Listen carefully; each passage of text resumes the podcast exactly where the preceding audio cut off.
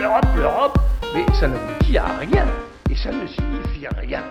Objection Votre Europe, l'émission qui renvoie les idées reçues d'où elles viennent, avec Vincent Couronne et Tania Rachaud.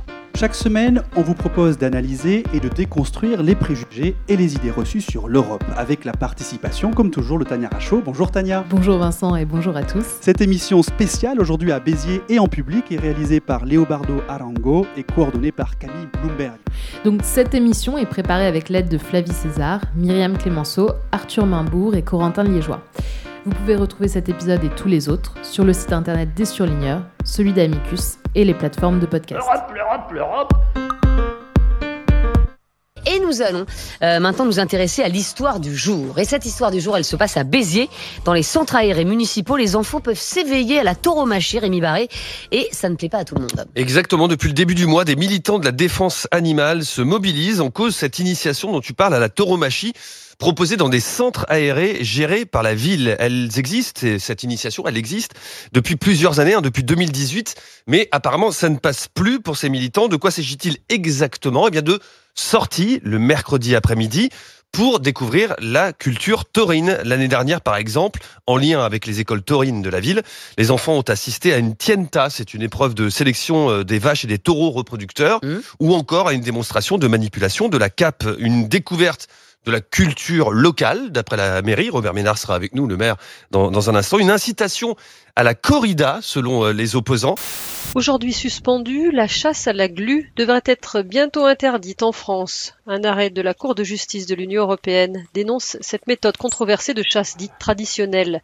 Destinée aux grives et aux merles, elle consiste à piéger des oiseaux sur des tiges enduites de colle. Les petits oiseaux sont mis en cage et servent en chantant à en attirer d'autres pour les chasseurs. Selon la Cour de justice de l'Union européenne, cette pratique cause un dommage irrémédiable à tous les oiseaux capturés et ne devrait donc pas être autorisée. Nous venons d'écouter donc dans l'ordre un extrait de reportage sur la tauromachie dans les centres aérés de Béziers diffusé sur RMC le 29 septembre 2021 et un extrait d'Euronews de mars 2021 donc sur euh, la justice européenne qui se prononce contre la chasse à la glu. Nous sommes aujourd'hui ravis d'être à la médiathèque André Malraux à Béziers pour discuter d'Europe et de culture locale. C'est le deuxième épisode de notre tournée parce que donc on a décidé avec Vincent et toute l'équipe qu'on allait se balader en France et répondre à nos auditeurs sur les questions qu'ils se posent.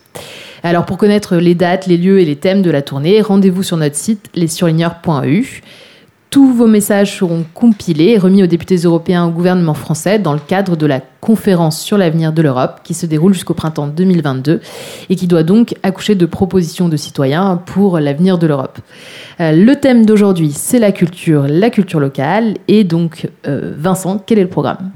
Tania, aujourd'hui, on reçoit Hugues Bousquet, qui est membre du conseil d'administration de l'Observatoire national des cultures taurines et, comme on dit ici, un aficionado. Monsieur Bousquet, c'est à vous. On vous confie l'édito d'Objection Votre Europe. Merci. Bien bonsoir à toutes et à tous. Alors, depuis le paléolithique, le taureau a une place prépondérante dans l'histoire de l'humanité, aussi bien par son aspect nourriture que dans son imaginaire, car très vite il devient un animal mythique, force virile, un dieu, un homme taureau-dieu. Toutes les contrées de notre Europe respecteront, honoreront le taureau tout en le combattant. Celui qui le vaincra sera un homme, un homme viril, un homme véritable, voire un chef, un roi.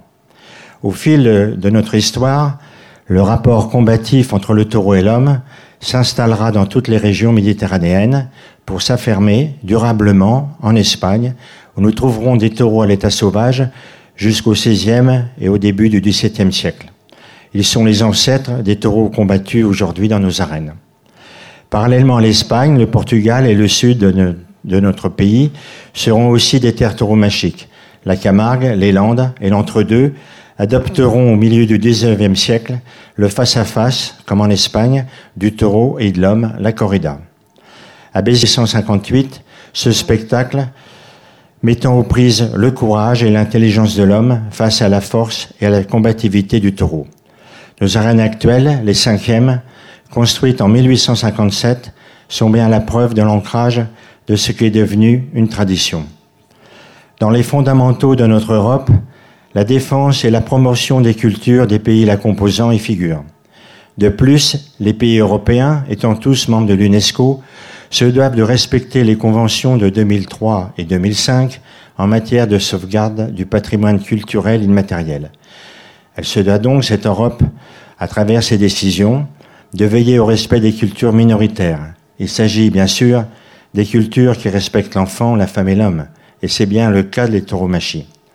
Dans la corrida, il y a l'homme qui combat, et aussi celui qui se passionne, l'aficionado, et bien sûr l'éleveur, qui préserve la race du taureau, dit taureau brave.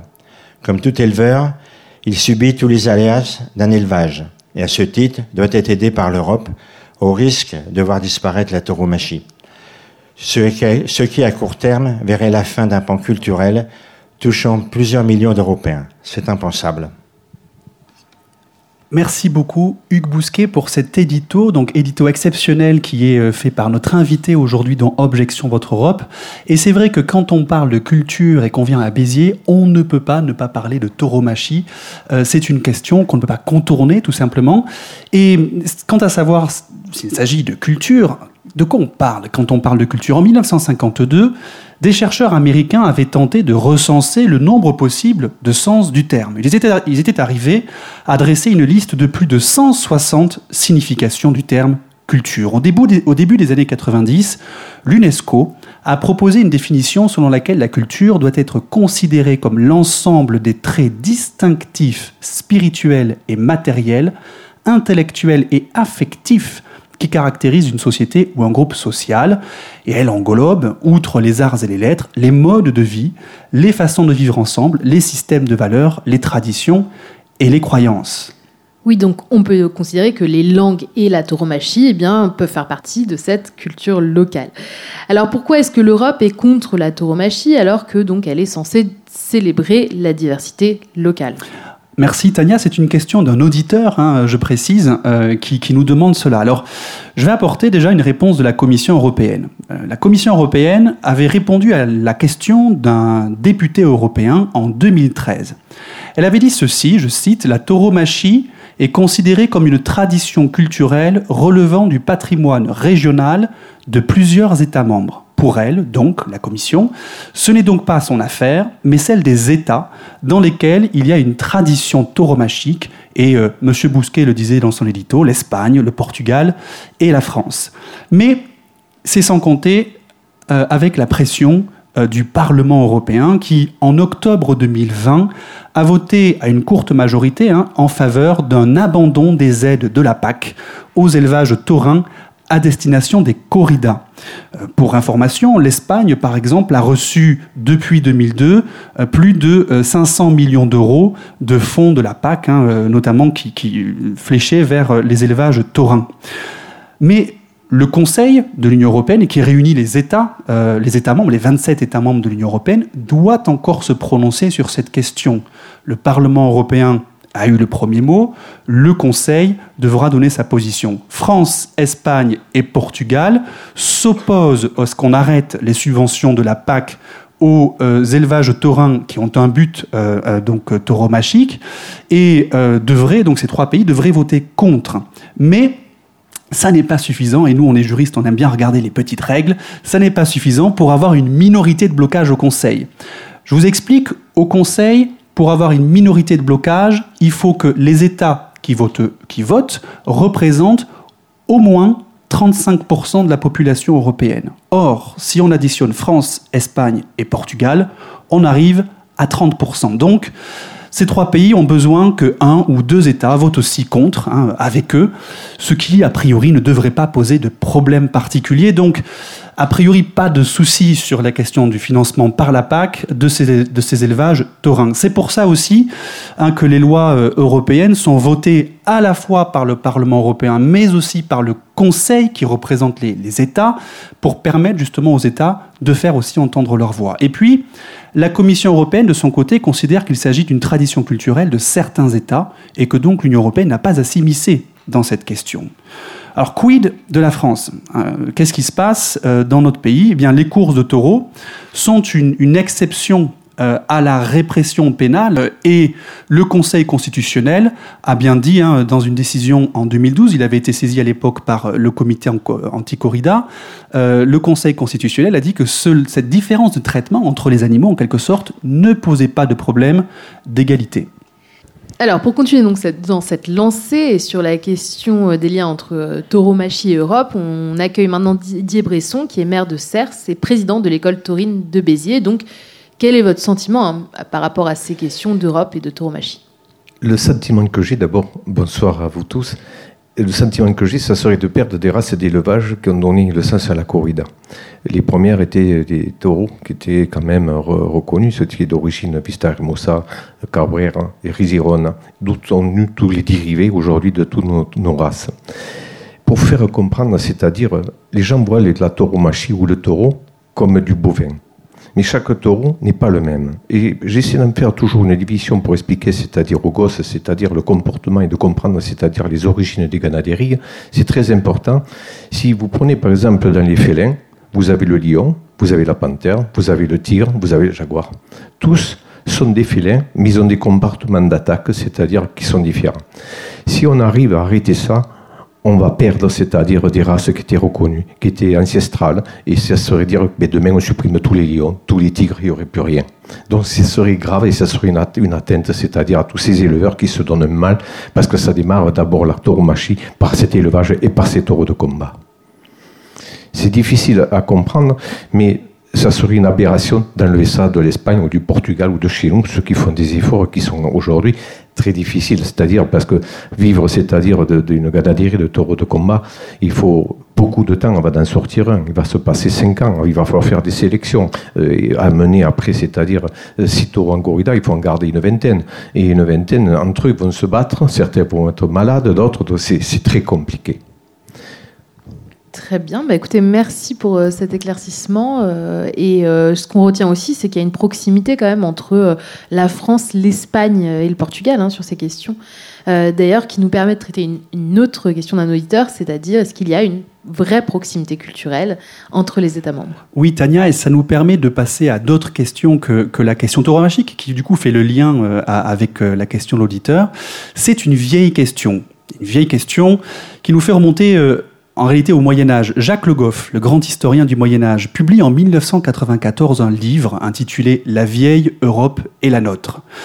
Et il dit qu'il y a un double fondement à l'ébauche d'une Europe au Moyen Âge. D'abord, la composante communautaire de la chrétienté, modelée, dit-il, par la religion et la culture. Et puis il dit la composante plurielle des divers royaumes fondés sur des traditions ethniques importées, euh, parfois de l'extérieur de l'Europe ou pluriculturelle, parfois très ancienne. Quand on regarde une carte de l'Europe, on voit bien la diversité des langues, des cultures, même des confessions, des origines, etc. Ce que l'auteur néerlandais Schies Nottebohm appelle la pluriformité de l'Europe. Mais alors, s'il y a tant de diversité culturelle, qu'est-ce qui fait l'unité Est-ce qu'il y a des liens euh, culturels euh, en Europe? Euh, Toujours Schies Nottebohm brandit cette pluriformité de l'Europe comme sa composante la plus remarquable, car sa richesse est inépuisable, dit-il, et le désir de la conserver inébranlable. Ça serait donc le point commun des Européens, vouloir préserver cette diversité culturelle. Donc, on revient donc à euh, la devise de l'Union européenne, unie dans la diversité. Il serait donc logique, et il est donc logique, que l'Union européenne ait une compétence en matière culturelle, mais essentiellement pour des financements et non, non pas, par exemple, pour imposer aux États de préserver ou de valoriser telle ou telle culture. Alors, personnellement, euh, j'ai grandi dans cette ville de Béziers, euh, et ce qui est évident quand on y vit, euh, mais, qu'on remarque mieux quand on en part et, qu'on y revient, c'est l'imprégnation de la culture espagnole. Euh, j'ai grandi d'ailleurs dans une petite ville à côté de Béziers, qui a, elle, beaucoup pris de la culture italienne. Tout comme de l'autre côté de la frontière espagnole, il y a beaucoup de la culture française. Et je me souviens d'ailleurs aussi de mes professeurs de droit ici, euh, qui nous disaient l'influence qu'ont eu ben, les Visigoths, sur, donc du Nord, hein, sur la région. Et donc cette ce métissage culturel, c'est probablement ce qui est euh, le, le, pot commun euh, des Européens. Mais avant qu'on aille plus loin, c'est l'heure de la pause musicale.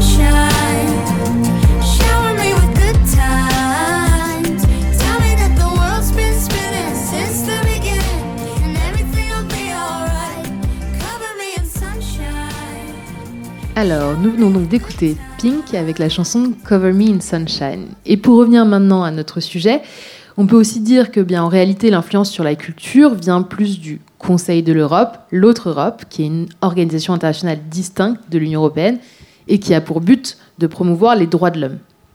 Et c'est donc cette autre Europe, hein, le Conseil de l'Europe, qui adopte la Charte européenne des langues régionales ou minoritaires. C'est la Convention européenne pour la protection et la promotion des langues employées par des minorités traditionnelles. Cette charte, elle est adoptée en 1992. Elle est élaborée, c'est intéressant, à partir d'un texte proposé par les collectivités locales européennes eux-mêmes. La charte a ensuite été ratifiée par 25 États, aujourd'hui en Europe, 9 États l'ont signée, mais, mais pas ratifiée. Ça veut dire que cette charte ne s'applique pas à eux. Ils ont eu l'intention de la ratifier, mais ils ne sont pas allés jusqu'au bout. Et la France fait partie de ce groupe. hein. Elle a signé cette charte en mai 1999, mais ne l'a jamais ratifiée. Pourquoi? Eh bien, tout simplement à cause d'un blocage du Conseil constitutionnel qui juge euh, cette charte contraire à la Constitution. Pour quelle raison? Eh bien, cette charte irait à l'encontre, elle va à l'encontre hein, euh, dans la Constitution de l'identité républicaine et de l'égalité des citoyens, qui est prévue donc par la Constitution française, et que le traité de Villers-Cotterêts hein, euh, de 1539, qui impose l'usage du français au lieu du latin, notamment euh, dans les affaires euh, judiciaires, hein, s'oppose du coup à cette charte des langues régionales. Est-ce qu'un changement est possible? En mai 2021, le Conseil constitutionnel a récidivé puisqu'il a déclaré inconstitutionnel deux articles phares de la proposition de loi visant à promouvoir et protéger les langues régionales. Pourquoi Qu'est-ce qu'il a censuré ici? L'enseignement immersif en langue régionale dans les écoles publiques et l'utilisation des signes diacritiques dans les documents d'état civil, comme le tilde par exemple, hein, qui ont été rayés du texte euh, qui était porté par un, un député euh, La République en marche. Côté Union européenne, eh bien, là ici, il y a des actions qui sont, on peut dire, d'accompagnement. Comme disait Tania euh, tout à l'heure, c'est de l'appui essentiellement aux États. L'Union européenne décerne chaque année un label européen des langues pour les projets qui mettent en avant la diversité des langues. En 2007, d'ailleurs, ce label hein, avait été décerné à un Polynésien pour avoir aidé des enfants en difficulté à d'abord apprendre leur langue maternelle locale avant d'apprendre le français et l'anglais. Monsieur Bresson, euh, vous êtes donc directeur de l'école taurine de Béziers et il y a un lien malgré tout avec ce que vous faites avec, euh, avec les langues locales. Et quel est votre sentiment par rapport à ça, par rapport justement aux liens entre Europe et, et langues régionales? Disons qu'il y avait des langues occitanes, parce que nous allons aussi tra- travailler, c'est-à-dire les jeunes, c'est-à-dire c'est-à-dire aux portes des Pyrénées, et les portes des Pyrénées, c'est l'occitan. Et comme a dit, c'est-à-dire Madame Pissarro tout à l'heure, la, la première adjointe, on a quand même le CIRDOCT qui protège ces langues de chez nous. Comme vous avez fait tout à l'heure une, allusion, c'est-à-dire en parlant des Italiens qui sont arrivés à 7 avant, c'est-à-dire il y avait quand même des corridas aussi à 7, mais le, côté italien, on met d'autres fêtes, d'autres joutes, d'autres cultures. Donc on parlait pratiquement un patois qui était un peu différent sur chaque coin, mais l'occitan avait pris le dessus. Donc ce sont ces langues-là qui se sont, qui ont resté. Et lorsque vous avez chaque année, nous on ouvre la feria avec Wampu la Infinity, c'est ce lien euh, qui est entre nous, c'est-à-dire entre l'Espagne et nous euh, aussi, qui se retrouve aussi dans la tauromachie. Le Cupo Santo, vous expliquez ce que c'est pour nos auditeurs? C'est Mistral qui avait fait, c'est-à-dire euh, une chanson pour vous re- recevoir, c'est-à-dire euh, toutes les amis de- qui aimaient aussi le- la course camarguaise, de nous rapprocher et, et donner un lien, c'est-à-dire d'amitié envers sur toute l'Occitan. Merci Monsieur Bresson, merci Tania et merci à tous de nous avoir écoutés. Objection Votre Europe, c'est terminé pour aujourd'hui. Rendez-vous au prochain épisode sur les ondes de radio, sur le site d'Amicus Radio et des surligneurs. Toutes les références et les extraits sonores sont à retrouver sur la page de l'émission sur le site d'Amicus Radio. Et comme toujours pour l'actu, vous nous suivez sur nos réseaux sociaux. À bientôt.